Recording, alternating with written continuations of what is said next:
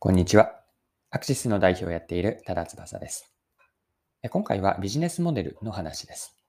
この内容からわかることは、出前館の飲食店向け新サービス D ダイレクトを取り上げます。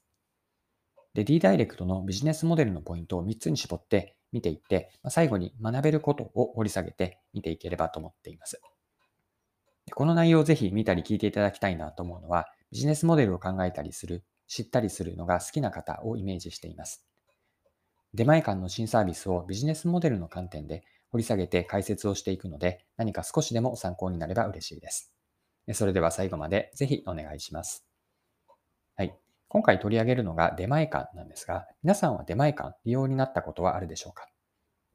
でご紹介するのが出前館が始めたサービスで、サービス名が D ダイレクトです。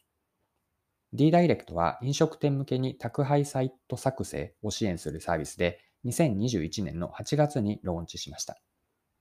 出前館がシステムの土台を提供して飲食店にとってのメリットは宅配サイトを簡単に立ち上げられることです。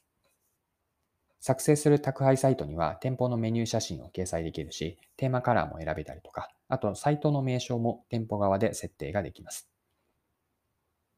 で、今回第1弾ということで、店舗専用のデリバリーサイトを作成するサービスなんですが、今後の予定もまだあって、機能の追加なんですが、例えばイートインの予約機能とか、お店での予約機能ですね。あとはテイクアウト、お店から直接買って持ち帰るテイクアウトの注文機能。またお店から直接反則ができるために LINE の公式アカウントの連携も予定しているようです。はい。では、ここからは出前館の D ダイレクトをビジネスモデルの観点から掘り下げていきたいと思っていて、見ていくポイント、結論は3つです。1つ目が、クライアントの苦手を支援するソリューションであること。2つ目が、出前館にとって自社のコアビジネスへの接続。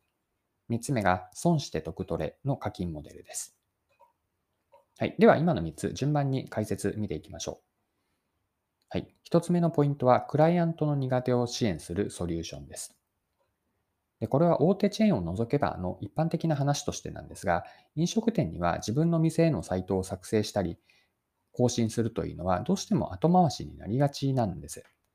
それよりも、うん、食料調達とか、次の日の仕込み、調理、あとは会計処理とか、店舗の掃除などの日々のマストでやることがあって、まあ、それに比べるとサイトを作成したりとか更新ってどうしても優先度が下がるんです。で人によってはサイト構築には苦手意識を持っていて、飲食店側は確かに宅配サイトの対応はした方がいいことは分かっているんだけれども、手が回らなかったり、そもそも作成ノウハウ、どうしていいか分からないというのが現状です。出前館の D ダイレクトは自分たちのシステムとかノウハウを活かしてこうした飲食店にとっての苦手領域とか後回しになりがちなビジネス課題を支援するサービスなんです。出前館が自社の強みから顧客、ここで言ってる顧客とは飲食店ですが、顧客の問題解決をしていきます。はい。二つ目のビジネスモデルのポイントが、自社のコアビジネスへの接続です。出前館が D ダイレクトを提供するのは、宅配サイト作成支援が自分たちのコアのビジネスに結びつくからなんです。出前館にとっては、いくら飲食店が美味しい料理を提供していても、デリバリーができる能力とか仕組みがなければ、出前館へのビジネス機会ってないですよね。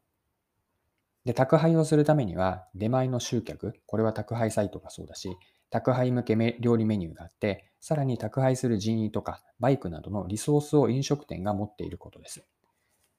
で、この中のうち出前館が着目したのが宅配メニュー作成だったわけです。で、D ダイレクトは一つ目で見たような飲食店の苦手領域への貢献、そのこ、えっと、問題解決をするという貢献だけではなくて、宅配を出前館が受けるボトルネックを解消していって、出前という自社のコアビジネスにつなげる狙いがあるんです。はい。では3つ目のポイントを見ていきましょう。損して得取れの課金モデルです。D ダイレクトは宅配サイトの作成部分というのは出前館は無料で請け負うんです。では、どこでお金をもらうかというと、宅配サイト経由で注文が発生したときと、出前館を使う配達代行においてなんです。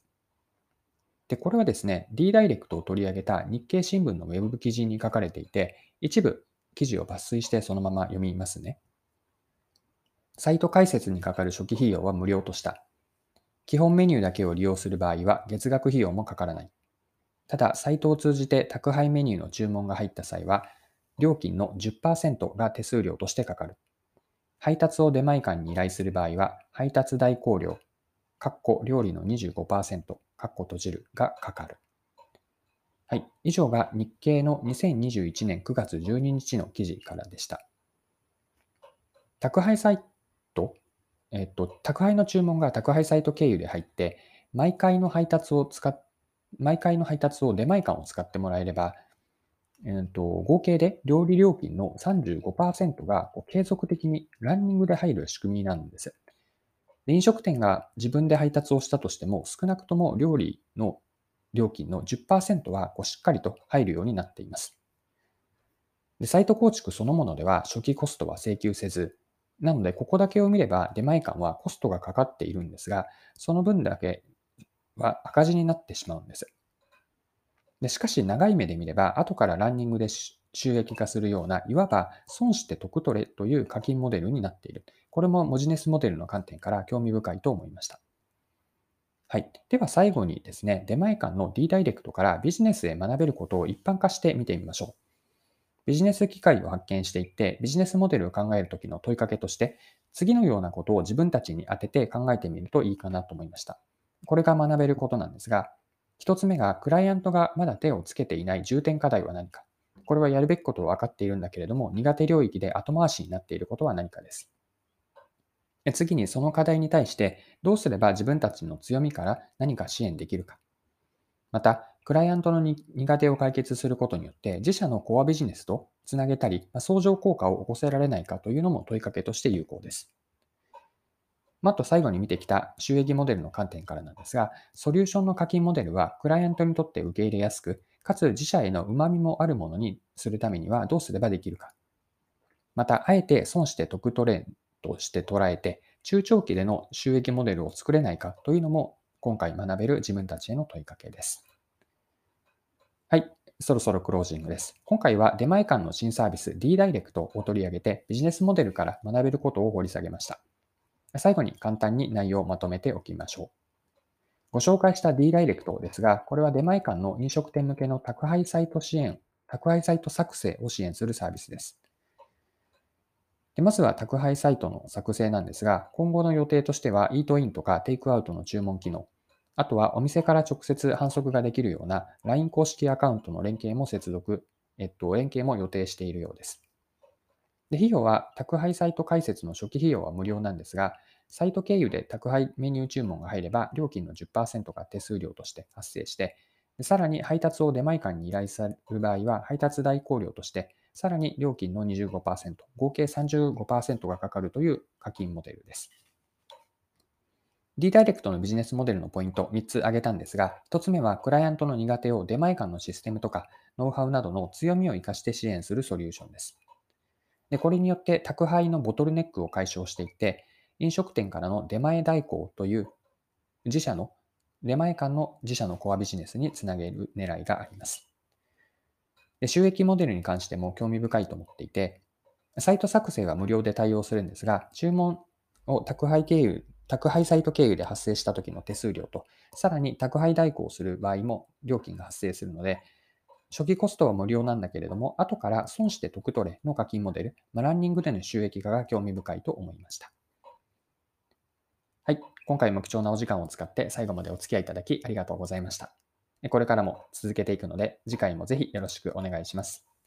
それでは今日も素敵な一日にしていきましょう。